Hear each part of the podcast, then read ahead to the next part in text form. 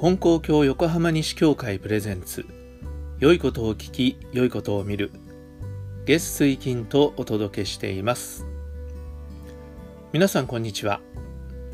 え今日はシリーズ教会の本棚から平本幸雄先生の匂いという本の第2回です。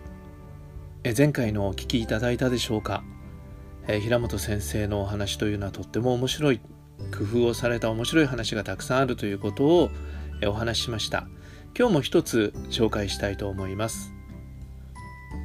こういうお話が載っています。信者さんが教会に来てお願いをしたというところから話が始まるんですが先生今日から5人で城崎温泉に一泊旅行します。道中の安全と留守中の家に何事もないようにお願いいたします。とお届けがありました。それは結構ですね。ゆっくりと温泉に浸かって英気を養ってきてください。と送り出しました。ご本人も喜んで意気揚々と出かけました。しばらくすると一人の方が帰ってきました。どうしましたか？と聞きましたらあんたを連れて行く気はない。と追い返されました。ということでした。私はなんと冷たいことをするのかと驚きました。っていうお話なんですね。で皆さんこれどう思います？ねひどい話ですよね。みんなで温泉旅行に行ったのに一人の人はねあのあんた連れてく気はないって言って追い返されたって言うんですよね。ねひどいことをするなって思いますよね。だけど先生こう言うんですよね。ちょっと考えてみてください。あなた方もこれと同じことをしているんじゃないですかって先生言うんです。どういうことでしょう？で先生がねそう帰ってこられたのは神様なのです。と言われるんです。だから神様お願いします。ただいまから行ってきますって言ってねお願いをします。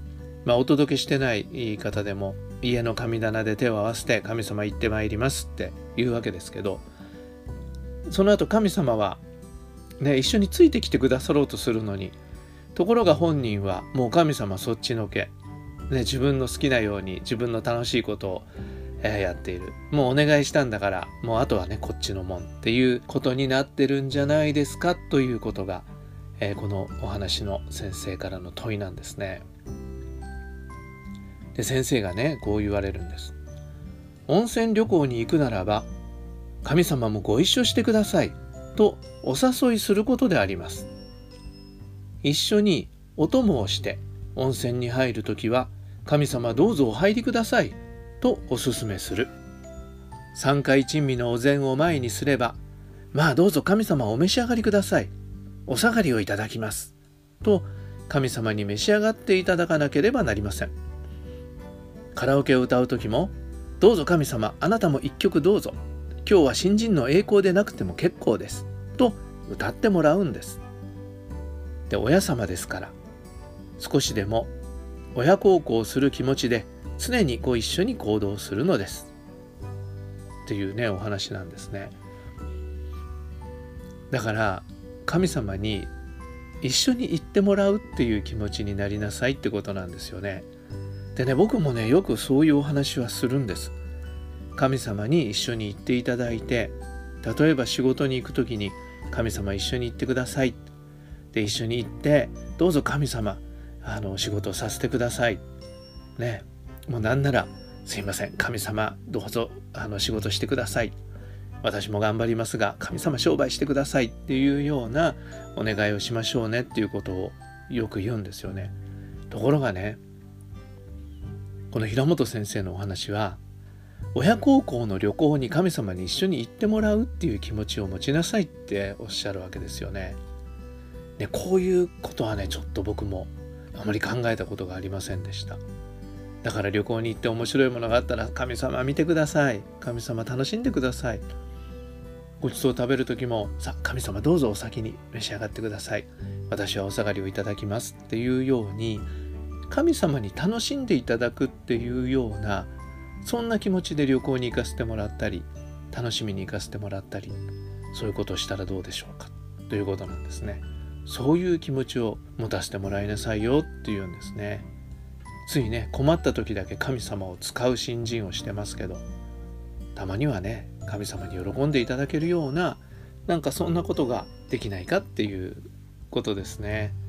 いやちょっとこれは目から鱗です。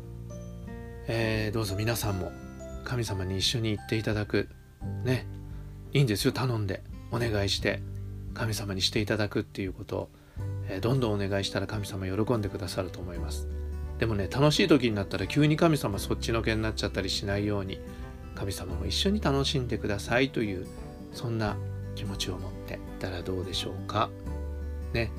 ここに書いてあるんです。苦しい時だけ神様にすがるのではありません。いつでもどこでもご一緒する。常にあなたのそばにいていただく。それが信心する者にとって大切なことなのです。ということです。ね教会だけにいる神様、え神棚だけにいる神様にしないで。どうぞ今日も一緒に神様と一緒に嬉しいこと楽しいこと喜んでください。はい。それではどうぞ今日も良い一日に。この本の話は次回に続きます。